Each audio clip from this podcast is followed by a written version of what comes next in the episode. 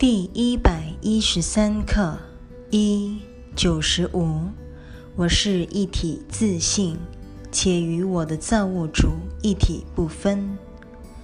庄严宁静与圆满的平安，非我莫属，因为我是一体自信，全然完整，与一切造化及上主浑然一体。